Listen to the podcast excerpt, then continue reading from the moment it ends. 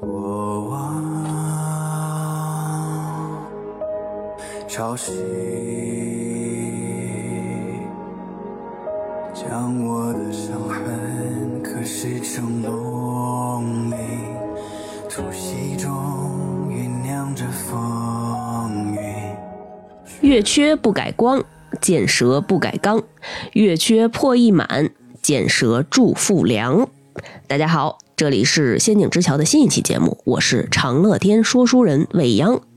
今天这期节目呢，依旧是《崩坏：星穹铁道》系列的第三集啊。大家听我这个声音啊，可能鼻音会有点严重啊，因为我又又又又又又又又又又又感冒了。距离我上次感冒痊愈，大概足足有一个月的时间。嗯，最近因为病毒比较猖獗啊，大家呃还是要多多防范啊，注意身体，多喝点水，多吃点维生素。嗯。呃，对于我们上一期节目呢，因为也是第一次尝试单口，我还稍微有点紧张啊。嗯，我自己的感觉啊，就是虽然游戏很火，但是对于我们讲游戏剧情的这期节目来讲啊，流量已经创造了呃呃这么多年来的新低啊。可能游戏的玩家呢还没来得及听啊，因为节目上线的时候正好是真理义父刚刚送到大家手上，可能拼命给义父刷装备呢。那没有玩过游戏的朋友，估计看到这个标题，觉得是一个中间的剧情，也就不太感兴趣了。哎，其实我觉着呢还挺可惜的，因为仙州罗浮篇啊。他们这段的剧情，啊，我觉得目前来看还是挺能打的，而且作为独立的故事来讲，单独来嗯观赏这段剧情也其实是可圈可点的。也希望啊没来得及听节目，但是听我说到这儿的朋友们，哎，给这段剧情一个机会，尤其是我们这次下半集的节目，啊，它讲述了很多罗浮仙州的背景故事，可以说跌宕起伏吧，而且人物塑造的，哎，都。非常精彩，嗯，可大家可以品味一下。开头呢，我们那段诗是讲述的云上五霄，这个对于罗浮来讲，既是英雄又是罪人的，哎，这么一个小团体的故事。哎，今天我们后半段呢，就给大家详细梳理一下故事当中云上五霄这些人他们的身世由来和背景。那上一集呢，我们其实讲到了星穹列车组来到了罗浮仙州这么一个风水宝地。遇到了看似丧门大眼，但是其实非常有城府的景元将军，还遇到了身形小小的粉毛萝莉泰普斯福玄大人，也捉拿了星河猎手卡夫卡和他的同伴刃。哎，但是呢，在我们的哎问询之下，被他们逃跑了。关键是揭露了药王秘传首领的真实面目，而且呢，我们还目睹了丰饶剑木遗迹的重新生长。最最最最重要的啊，是发现了一直跟随在我们身侧的那个天博斯接待使庭云小姐姐，就是那位胡人小姐姐啊，居然是毁灭星神的一员大将，她的真名叫做幻龙，她呀是来到罗浮来颠覆罗浮的，这事儿可就大了。上次我们聊到幻龙跟我们展现真身之后呢，紧接着就消失了。接下来他想做点什么？那咱们就书接上回，继续分享。我们猜测幻龙在我们面前现身之后，又马上离开，一定呢是先行去接触剑木的遗迹了。因为啊，他一直秉承着的毁灭的美学，是让事物从内部崩溃消亡。所以呢，染指剑木遗迹，大肆传播丰饶星神长生的这种力量。催化罗浮上面本身的长生种身体里面的阴魔身，把大家都转换为阴魔身的怪物，让大家自相残杀，然后罗浮就可以自行毁灭了。这才是幻龙的目的，这是他毁灭的美学啊！想到这儿，我们呢就马不停蹄的干掉了幻龙支配的一些小兵啊，赶紧随着福玄大人前往封印剑墓的真实地点林渊境。这可是个风水宝地，林渊境这名啊，听着就特别唯美。他本来啊是驰名一族，哎，就是我们上一期介绍过的龙族。本来是驰名一族呢管理的大本营，据说啊是从驰名族的故乡搬过来了一片古代的海域。剑木呢，自从当年啊在大战当中被巡猎星神射断之后，它的根系呢其实还在生长着。从未真正的死绝。哎，毕竟是一个神的遗迹嘛，星神的遗迹。于是仙州联盟决议，将剑墓呢封印在临渊境内，并且由驰明族的龙尊，就是他们的尊长，世世代代守望在这儿。哎，也是借助驰明族龙尊的力量来抑制住剑木的生长。而驰明族呢，引导古海之水，把林渊境给淹没了，以此来作为封印剑木的容器。驰明族这个举措啊，他用他们的故土圣地来囚禁剑木，为的就是换取仙州联盟对于驰明族的信任。哎，他们为了在仙州有一席之地啊，也做了很大的牺牲啊。提到林渊镜和驰明族的典故，哎，那我们就不得不提一下我们列车组另外一位同伴，也就是在仙州罗浮地段还一直没能跟我们会合的玉面小青龙丹恒。也不知道大家有没有忘记他？上次我们讲到他跟李大枕头，还有那位金发的美男子罗刹，哎，在另外一侧冒险的时候，我们这块的这个剑幕就已经开始发作了。嗯，说回来，丹恒，那我们为什么叫他玉面小青龙呢？他这个代号是从哪儿来的呀？这下呀，就该解释解释其中的渊源了。话说丹恒那边在李大枕头的带领下，终于啊来到了罗浮的内陆，而丹恒呢也根据我们的留言登上了前往林渊境的小船。万万没想到的是，丹恒登上林渊境的时候，迎接他的并不是我们列车组，而是星河猎手卡夫卡和他的同伴任，他们正在等着丹恒的到来。从他们之间的对话来看，这位名叫任的男子一直是在追杀着丹恒。哎，连他的梦里都不放过啊！他仿佛呢是把丹恒认作是另外一个人，非要让他感受死亡的痛苦。而丹恒啊也一直在声明自己并不是那个人。但是任呢就不讲道理，也不讲武德，直接见面就开打。在一波波猛烈的进攻当中啊，逼得丹恒亮出了自己的真身。这事儿我们是万万没想到的。只见我们的玉面小青龙丹恒啊，他浑身包裹在水中。幻化成了一条龙，盘旋着从莲花座中屹立而现，样貌还是原来那俊朗的样貌，但是他头发变长了，头上呢也长出来了两条龙角，耳朵呢也变成了尖尖的那种精灵耳的样子，眼神也变得更加犀利和冷漠了。嗯，下眼睑的那个红色的眼影也更明显了。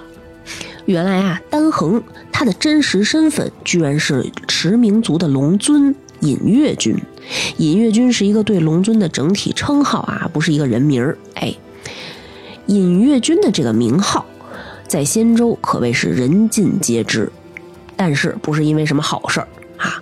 是因为啊，知道他是仙州重犯，他曾经是被逐出境的。其实并不是因为丹恒自己犯了什么事儿，而是因为他的前世，他的前世名叫丹枫，枫叶的枫啊。这个丹枫呢，据说是一个十恶不赦的仙州罪人。上一期我们也讲过，就是因为驰明族它的个体可以形成一个生死轮回的闭环，哎，可以理解为死后涅槃重生啊。但是呢，因为不会携带上一世的记忆，所以丹恒虽然是上一任龙尊丹枫的转世，哎，但是上一世的隐月君丹枫他究竟做了什么，犯了什么罪过啊？这个呢，丹恒其实自己是不知道的，嗯，所以呢，为何转世之后的丹恒依旧还在被刃追杀呢？这我们稍后再说。就在刃呢和已经变身之后的丹恒大打出手的时候，我们的景元将军及时出现了。景元当即就释放了卡夫卡和人啊，就让他们可以自由的离开仙州，就让他们走了，什么也没有过问。哎这事儿还挺蹊跷的，而对于丹恒来讲啊，景元将军呢居然称呼他为老朋友，而且啊看丹恒的那个眼神哟，哎呦，真是饱含深意。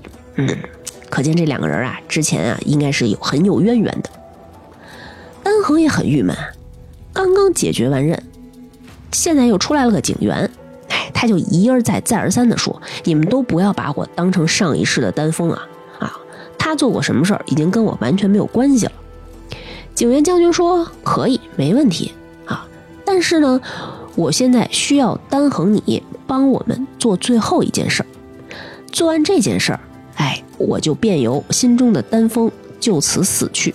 而且对这一事，丹恒来讲，将军呢承诺会撤销对他的放逐令，哎，而且对他的过往一概不究。嘿，熟悉将军的朋友又听出来了啊，我们的景元将军又使出了使唤人的大招。哎，那他究竟要丹恒做什么呢？他要借助丹恒的力量以及列车组的帮助，拿下灭绝大军幻龙。那究竟我们应该怎么做呢？我们要近距离接触剑幕啊，首先呢就得解除当年驰名龙尊设置于此的封印。刚才我们也讲了，哎，之前的龙尊呢饮了古海之水，现在已经把林渊境淹没了，也只有拥有龙尊之力的人才能解除这个封印。由于丹峰当年死后，龙尊之力啊没有完全传承给现任的龙尊。哎，还记得吗？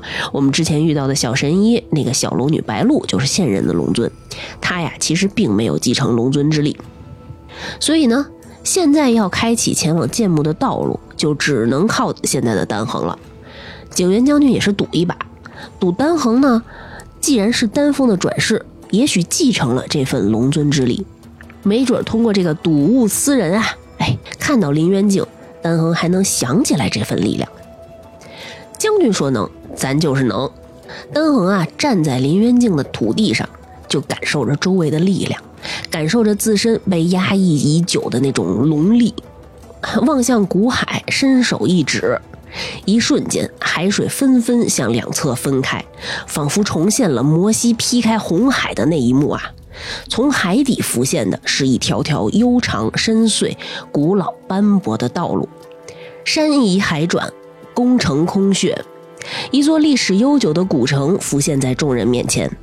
而在中间大路的尽头，便是一道浮悬于空的神龙的幻影，而他身下便是剑木的封印之处。这个时候，景元将军下令了，他告诉福玄，让他镇守后方，自己要独自一人。同我们列车组前去面对灭绝大军幻龙。虽然当地的云骑军啊都争着抢着要追随将军，但是呢都被景元拒绝了。而景元当时也吩咐福玄，如果他此行一去不复返，那么就请福玄将这件事的前因后果报告给其他仙州的同僚了。哎，大家听听，将军这个架势是要亲自深入敌营，破釜沉舟，背水一战了。福轩也仿佛秒懂了将军的用意啊，也没有多说什么。哎，保护好我们的后方，就让将军跟我们一同前去了。我们行进到了林渊境的深处，看到一团鬼火正在吸取剑木的能量，正是灭绝大军幻龙。他现在呀，依靠剑木的造物能力，幻化出来了一座巨大的鬼魅一样的女子的半人像啊。我们呢，便开始跟这座半人像展开了一场决斗。话说这个丹恒呢，在林渊境之前走了这么一遭，也逐渐想起来了前世的一些过往。在这场与幻龙的对决当中啊，他跟警员配合的那叫是天衣无缝，仿佛这两个人呢曾经就是并肩作战，彼此熟知对方招式谋略的战友啊。但是啊，幻龙不愧是毁灭大军的一员大将，他的攻势迅猛，我们逐渐呢就被压制住了。就在僵持之际。恩衡使出一招云吟怒啸，一只巨龙腾空而起，给了幻龙重重一击，也给我们制造了一些空隙啊。但幻龙呢，也逐渐进入了完全体的形态，攻击力又加强了数倍。我们负隅顽抗了很久，过程中呢，警员还一直在挑衅对方，说：“幻龙啊，你觉得我们是蝼蚁，但是你跟蝼蚁打得有来有回，恐怕呢也是毁灭大军里为数不多的吧。”嘿。果不其然，幻龙听完以后啊，一下就被激怒了，一把抓起警员，要把这位傲慢不可一世的仙州将军做成毁灭大军的棋子。他想把毁灭的力量啊注入到警员的身体当中，把他变成毁灭的傀儡。而就在幻龙把他的一点力量跟警员连接在一起的时候，把全部精力都注意在警员肉身的时候，警员竭尽全力操纵他的招数神君，从背后制约住了幻龙。就在此时，由丹恒从远处啊幻化出长枪，一把刺向了幻龙。这一套行云流水的配合，击破了幻龙制造的肉身。虽然给他以重创啊，但是没有伤及他的元魂。幻龙又变成一团鬼火，留下了一句“仙舟的毁灭之日必将来临”，便消失殆尽了。我们再一次啊有惊无险地解决了星河的危机。我们无名客的名号啊，这次呢响彻了仙州罗浮的大街小巷啊！啊，我们继景元将军的贵客之后，现在呢又变成了仙州罗浮的大恩人。而在另一边，在星河的危机刚刚落下帷幕的时候，罗浮的监狱中啊，突然来了两位不速之客。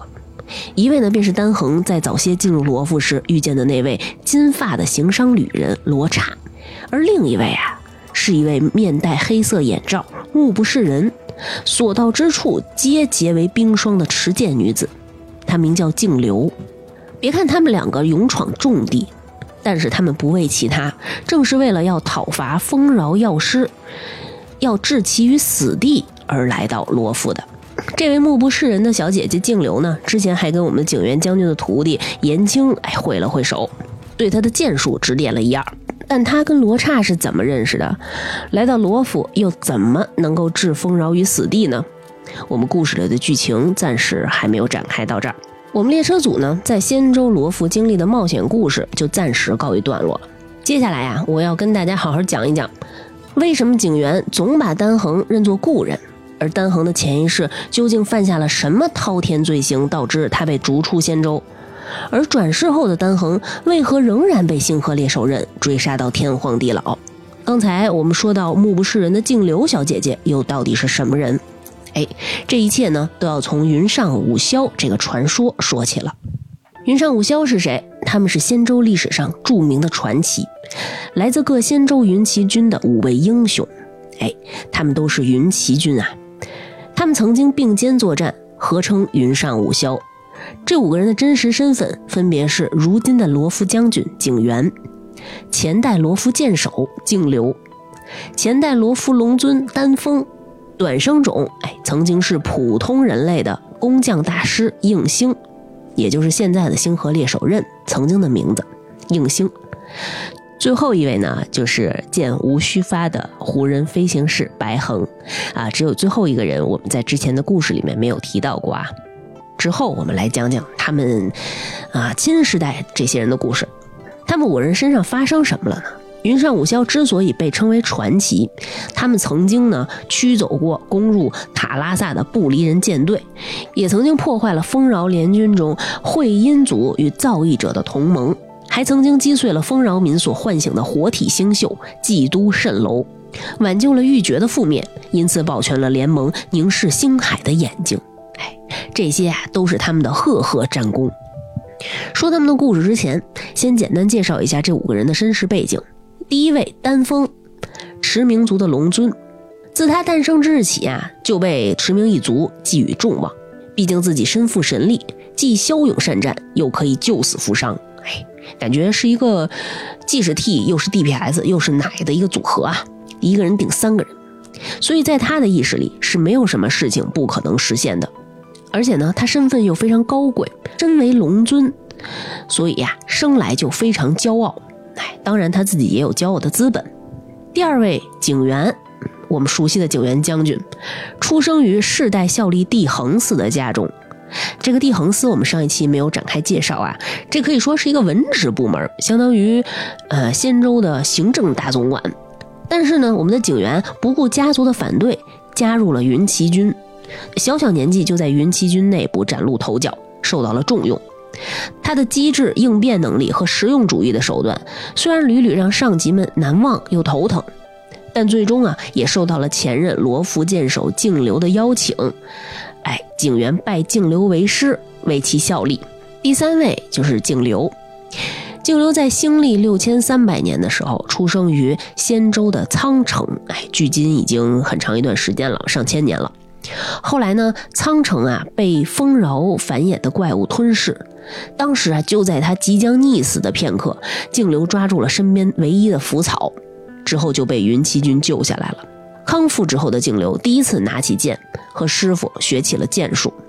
因为天资聪慧，而且啊技术高超，不假时日，静流荣登罗浮剑手。他最常说的一句话，便是天上的星星，我也会斩下。这便是当年酒酣耳热之际，景流曾经放下的豪言。第四位白衡，仙州胡族白发少女，据说啊驾驭星茶的技术高超，星茶就是仙州的这个星舰，嗯，她曾经飞遍星海，见识广博啊，经常为静流带来星海彼岸酿成的美酒，也与她酣饮畅谈，看天空中群星熠熠。毕竟云上五霄五个人当中啊，也就是静流和白眼都是女生了啊，两个人无话不谈，关系也非常好。第五位任，本名应星，应星的故乡在自己很小的时候也被不离人的舰队给摧毁了，也是丰饶做的孽啊。等到应星死里逃生，抵达仙州罗府的时候，他满脑子只剩下一件事儿：我要努力学艺，终有一日要将那些恐怖的妖孽斩草除根。而应星的天赋也着实惊人，小小年纪呢就获得了匠人资格的认定。但是呢，他还远远不够，他缺的并不是技术，而是时间。作为一个普普通通的人类，跟仙舟其他的长生种相比，缺少的就是这无穷无尽的时间。他没有像仙舟长生种这样能活很久啊，所以学到的知识终将是有限的。所以仙州联盟呢，也不会让一介短生种来接管像公造司这样重要的地方。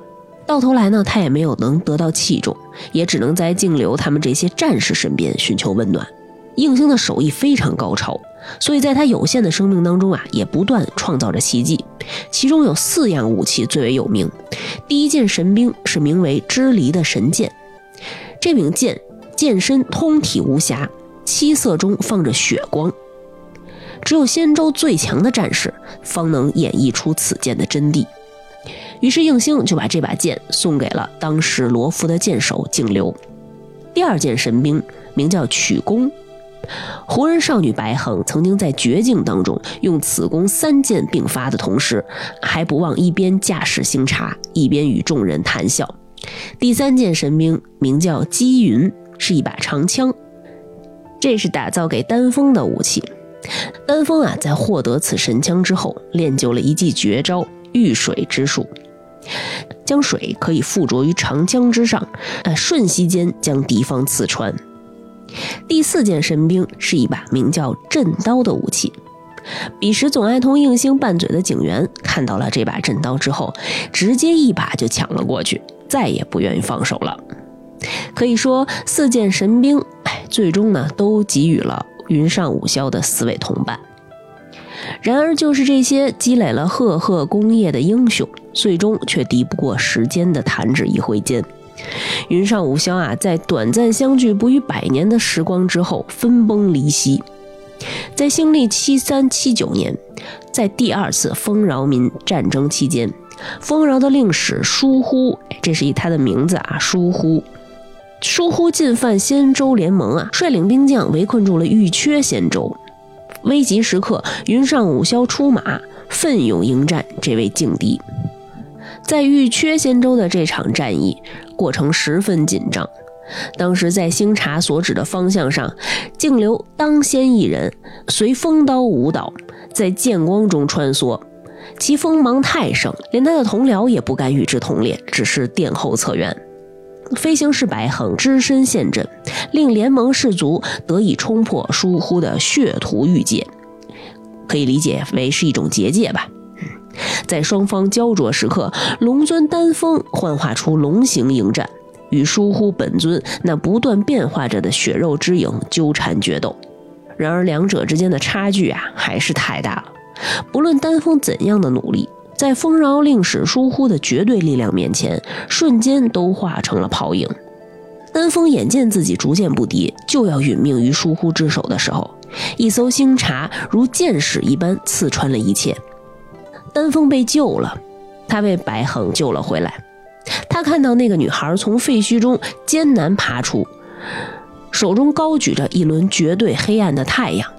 在那快如永恒的瞬间里，他看着女孩的手消逝，看着他的面容消失，看着他整个人都逐渐消失了。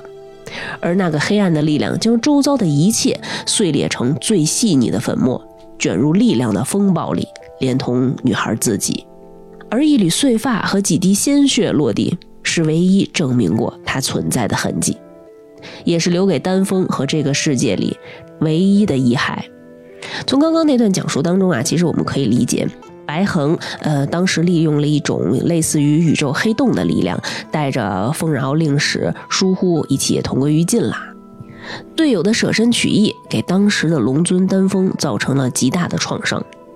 刚才我们也提到过，丹峰是什么人？他是高贵骄傲的龙尊啊，一直以来以骄傲自居。本来遇到星神副手这个级别的敌人，丹峰自己的挫败，首先就是很难接受的。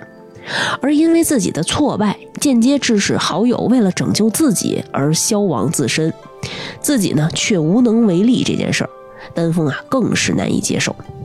虽然对于静流他们来讲，战死沙场，哎，对于云骑军将士来说不是什么罕见之事，某种意义来讲呢，也是一种荣耀。但对于一直翻手为云、覆手为雨的龙尊，这是不能理解的。这就导致了丹峰啊，在后面做出了一系列惊人的举措。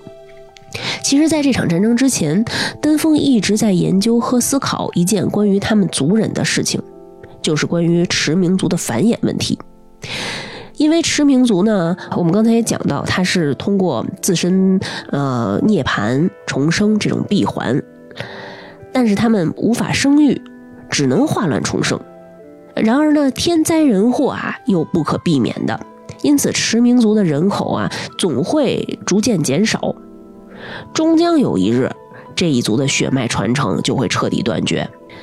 之前丹峰在历代龙尊传承的化龙妙法当中，其实已经找到了一些可能能让驰民族摆脱轮回、继续繁衍的秘密。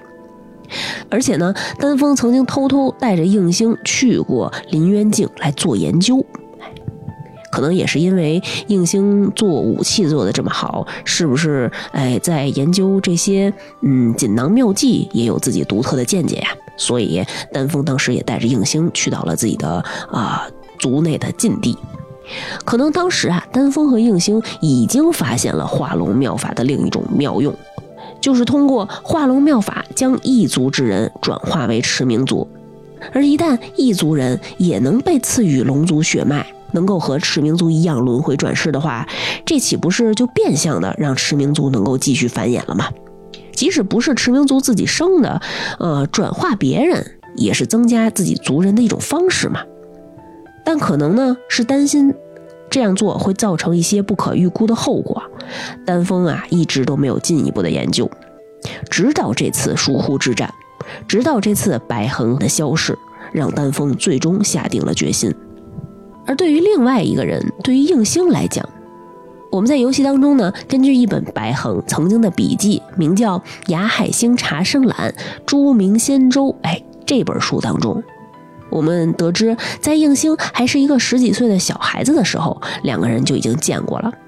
而在游戏当中，另外一个物品“过客残袖风衣”的描述介绍里有这么一句：恍惚间，应星开始难辨今夕何夕。在暧昧的旧时光里，原本准备亲手打造的玉壶相赠友人，却在暗自决心之后惊觉伊人不在。友人呢，应该就是指白恒了。所以，对于应星来讲啊，在监州罗府看到了曾经，嗯，跟自己有过一面之缘的大姐姐，成为了自己的同伴。而长大成人的应星又对白恒抱有什么样的感情呢？其实我们是无从探究的。但是我自己个人认为啊，他一定是抱有一些强有力的情感。所以才促使应星和丹峰用白恒仅剩的碎发以及鲜血，想通过修改化龙妙法的方式，啊，将逝去的白恒转化成驰命祖，让他得以轮回重生。但是加在里面的不仅仅是白恒的碎发和鲜血，还有丰饶令使疏忽残留的肉身。我理解呢，是因为如果只有化龙妙法的话，只能将现存的人转化成驰名族，但是像白恒已经离他们远去了，所以要让死者重生，只能亏欠丰饶孽物的这些神力了。但是，唉，用这些神力肯定会造就一些灾难。而加入丰饶令使的这个肉身，是丹峰允许的，还是应星自作聪明？这件事儿我们不得为之。但我们知道的是，这个法子一定会出现非常严重的后果和问题。果然呢，事与愿违，这个化龙妙法的仪式终究失败了。最终造就出来的不是他们的挚友，而是一头孽龙，巨大的孽龙，引发了历史上著名的隐月之乱。这头孽龙几乎摧毁了整个林渊境，建墓的封印呢，也将毁于一旦。据说当时罗浮有一半的居民都死于这场灾难当中。兴历七三七九年，云上五霄剩下的两位，彼时的罗浮剑手敬流和他的爱徒景元，率领云骑军和驰名族的龙师共同来迎战孽龙。因为当时的龙尊丹峰啊，也因为这场化龙妙法的失败呢，反噬了自己，自己的生命呢也已经岌岌可危了，完全没有力量再制止这头孽龙制造的混乱。当时的情境是这样的：远处洞天中传来悲痛的龙吟，如同祈求解脱。半是龙形的孽兽在空中游过，足以吞灭海平线的身躯，撞碎了又一座浮岛。哀鸣声如一千柄剑交击。浴血奋战的静流感到自己的肺腑在翻滚灼烧，仿佛熟透的谷粒即将脱壳蒸出。他看到自己又困在年幼的梦魇当中，凶星灭顶而来，浮游无力挣扎。静流自裙摆上扯下一段黑色的绸布，蒙住双眼，不愿再看这世间的纷繁。雷霆之际，他持剑跃起，迎向孽龙。在似梦似真的幻觉当中。他感到血肉终于超脱了极限，开始崩解，仿佛有丝弦般的束缚紧绷着四肢百骸，一丝丝切裂了他最后的意识。毫无来由的那句话在耳畔响起：“便是天上的星星，我也会斩下。”那一瞬，他握住了梦寐以求的剑，那是能解脱一切束缚的剑，那是一柄熟悉多年的剑。看向了这头孽龙，也看向了自己挚友生存的希望。这段对于战争的描述啊，其实就是静流即将坠入魔阴身的真实的感觉。而最后呢，静流也成功的斩杀了孽龙，结束了这场内部引发的灾乱。孽龙被斩杀之后啊，隐月军丹峰也因为犯下的重罪而面临审判。只是该如何量刑，仙州内部出现了极大的分歧。仙州的管理机构十王司主张将他彻底毁去，但驰名族的长老啊意见却并不同意。他们有一半人赞同，一半人反对。之所以如此呢，是因为丹峰的化龙传承只完成了一半，要是彻底的将它毁去啊，驰名族的化龙传承可能就自此断绝了。驰名族长老呢，为了对仙州有个交代啊，迫于压力呀，对当时的丹峰实行了一种秘术。叫强制退林之术，也就是强制使他涅槃重生，结束作为丹峰的这一生，转世成为丹恒。而对于转世而出的丹恒，立马被逐出仙州，并且禁止他再次踏上仙州一步。不过呢，驰名族的长老在这次强制退林的时候，故意留下了一道瑕疵，为的是将来驰名族呢还有机会完成完整的化龙传承。所以呢，原本不应该拥有前世记忆的丹恒，还留有了一些属于丹峰的模糊的记忆，和一些可以解封的龙尊的能力。所以啊，刚才我们也讲到，触景生情的时候，哎，以及被星河猎手刃激怒的时候，哎，最终激发了丹恒内心当中、身体里的属于丹峰的这些记忆和龙尊的完整能力。丹峰的下场介绍完了，而对于他的共犯应星。当时因为私自利用丰饶令使疏忽的血肉之躯啊，也被丰饶的这种力量所污染了，直接变成了众人生前最鄙夷、最愤恨的那种不死的孽物，所以呢，也就被仙州联盟关押了起来。在这场隐月之乱之后啊，驰名一族呢，在罗浮陷入了非常不利的境地。哎呀，造成了这么大的混乱，有这么多人的伤亡。所以当时他们的社会地位啊下降的非常非常低，在部分龙师看来，这也不失呢作为一个权力更迭的好机会。于是他们主张暂时摒弃龙尊的这种一人为政，改为龙师议政制，并且希望在继任龙尊仪式上大做文章，最终目的呢是希望将驰名一族的领导权牢牢地控制在龙师们的手里。但龙师们没能料到的是，罪人丹峰居然会在受刑之前直接自定人选，将白鹿钦点为龙尊。眼见事实已成，龙师们也就只好作罢了。另外一边，兴历七三八零年的时候，我们的净流在斩杀完孽龙之后，导致激发出了魔阴身，在他彻底发作之前啊，被拘禁在了罗浮的监狱里。但是因为呢，他当时神志狂乱，又身手矫健，谁也拦不住他，导致他对同胞大开杀戒。当时警员呢还非常想去探望师傅，却被一直关在外面。后来静流居然自己逃了出来，并且呢带走了当时已经成为怪物的应星。警员当时率领云骑军去围剿已经坠入魔阴身的师傅静流。曾经在一同作战时，静流就告诫过警员，长生种最后的宿命必是坠入魔阴身。若将来某一天自己坠入魔阴身的时候，警员绝对不可以对自己手下留情。曾经的师傅举剑号令：“吾等云骑如云翼掌空，未必仙舟。”小小的警员拔剑追随，但没想到多年之后物是人非。当师徒二人再见面的那一刻，被魔阴身控制的净流率先发起猛烈的攻击，打算对警员痛下杀手。期间，警员被迫防守。因为不忍心对师傅下手而再三犹豫，期间差点就被景流击杀。直到警员被击飞之后，怀着对师傅的无限敬爱，召唤出神君降临，随着一句“再见了，师傅”，让徒儿以这一招式报答您的授业之恩，以此击败了景流。但重伤后的景流最终却不知所踪，成为了逃亡域外的重犯。坠入魔阴身而外逃的净流，本应该呢彻底坠入无尽的虚空当中，但是强悍如他，竟然在仅剩的诸多情绪当中保留了仇恨的这一情绪，并且凭借着对丰饶的恨意，勉强维持住了一丝理智。他之所以一直用黑布啊遮盖着双眼，就是为了避免再次踏入仙州的时候，睹物思人，陷入回忆，激发出他身体当中的魔阴身发作。净流的背景我们介绍完了啊。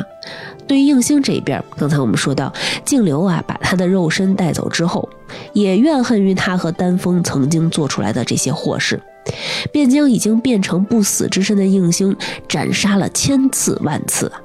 对于净流来说呢，可能是一种发泄，但他呀是要让应星在一次次的死亡、站起、倒下、再次死亡、再次站起、再次倒下的过程当中，记住这种死亡的感觉，并且将斩杀这一动作变成一种肌肉记忆。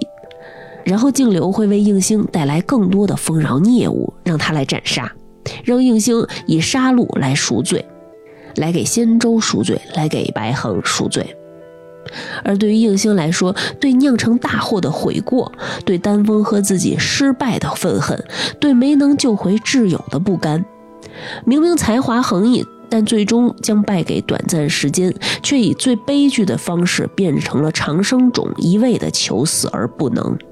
所以，对于应星来说，只有在净流每次刺入他心脏、将他杀死的那一刻，才能够在那短暂如梦的死亡当中获得片刻的安宁。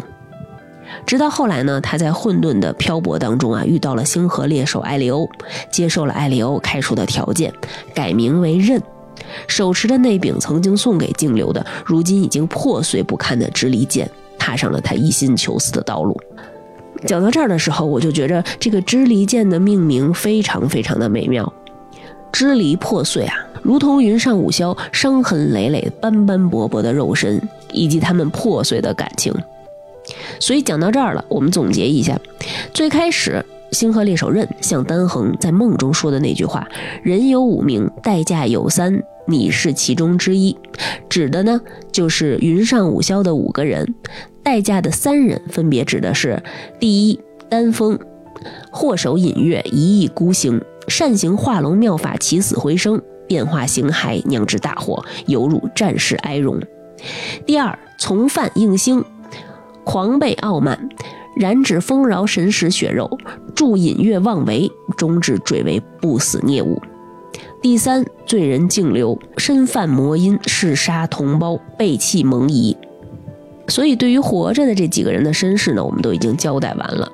那么说到这儿，可能有人就要问了：那白恒真的没能转世吗？这就要提到我们在冒险的路上啊，曾经救下过的一位萝莉身的小龙女白露。那位年纪轻轻就被称为神医的白露，那位被丹峰在行刑之前点名指认下一任龙尊的白露。虽然米哈游并没有明说啊，但是给我们留下了一些足够想象的空间和细节线索。这些线索或多或少指向白露是白恒的转世。哎，这时候大家可能会问了，那他们两个人，一个是驰名族，一个是胡人，怎么能是转世呢？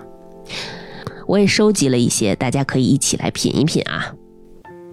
因为我们曾经讲到，丹峰研究化龙妙法，就是为了让异族人转化为驰名族，嗯，所以胡人转化成龙族，并不是不可能的。而在游戏的同行任务里啊，我们从驰名族残存的魂魄当中读取到了很早之前驰名族长老的记忆。有一位女生说过，丹峰大人对化龙妙法的更动，固然造成了大肆破坏的孽龙，但也同时创造了一个全新的生命。这正是驰名族再度繁衍的希望。而那个小姑娘才是化龙妙法的关键。划重点了啊，那个小姑娘。这是一条跟白鹿有那么一丝关联的线索，而下一条，在白鹿见到变身之后的丹恒的时候，也忍不住说：“你特别像是我等待了很久的导师，前世我们或许是朋友，或者是师徒呢。”这又是一条引人遐想的线索。还有就是白鹿说自己从来不做梦，也无法长高，这是在他的角色故事里体现的啊，他的龙心有损。这个猜测呢，就是当年丹峰在化龙妙法传授龙尊之力的时候，没有做全，就中途酿成大火中断了，所以白鹿没有完整的继承龙尊之力。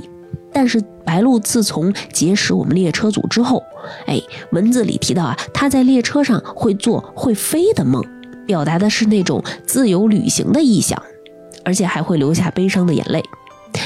这条呢，指向的是什么呢？是白恒啊，曾经是一位呃非常勇敢、非常自由的飞行客，这是不是有点关联呢？而从各位云上五霄在同行任务当中对白鹿的态度，也能看出来一些蹊跷。比方说，警员啊，每年都要向白鹿问诊，理由呢，大多是：哎，我胸闷气短，嗜睡，眼睛困得睁不开，三番两次想要检查身子。但是白鹿检查完了之后啊，都说警员啊气机运行健忘的很，既没有奇症困扰，也察觉不出半点魔音身的征兆。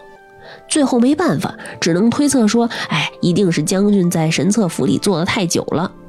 而警员将军还说过这样一句描述白鹿的话：希望他这一世过得好些。而我们在见到静流的时候，他也说要去见一个我亏欠良多的人。在他见到白鹿面诊之后，临别之际说道：“谢谢你的谏言，龙女大人，能见你一面胜过药石百倍。”而星河猎手刃在离开仙州之前，也偷偷的看望过白鹿一面。所以，究竟白鹿是不是白恒转世，还是只能说借由他的 DNA 创造出来的一种新生物，还是说完全没有关系，就得靠大家自行评判了。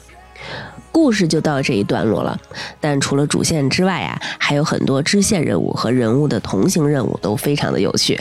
比如说石王司判官霍霍和街头卖艺人打石碎胸口的小柜子。毕竟崩铁呢是一款在无数个梗当中做了一款游戏的游戏。也感谢大家收听到这里啊！之后呢，我们肯定还会跟超游联动，从其他的角度再聊一聊这款我们现在每天都会上线玩很长时间的游戏。好，那么愿此行中抵群星，我们匹诺康尼再见啦！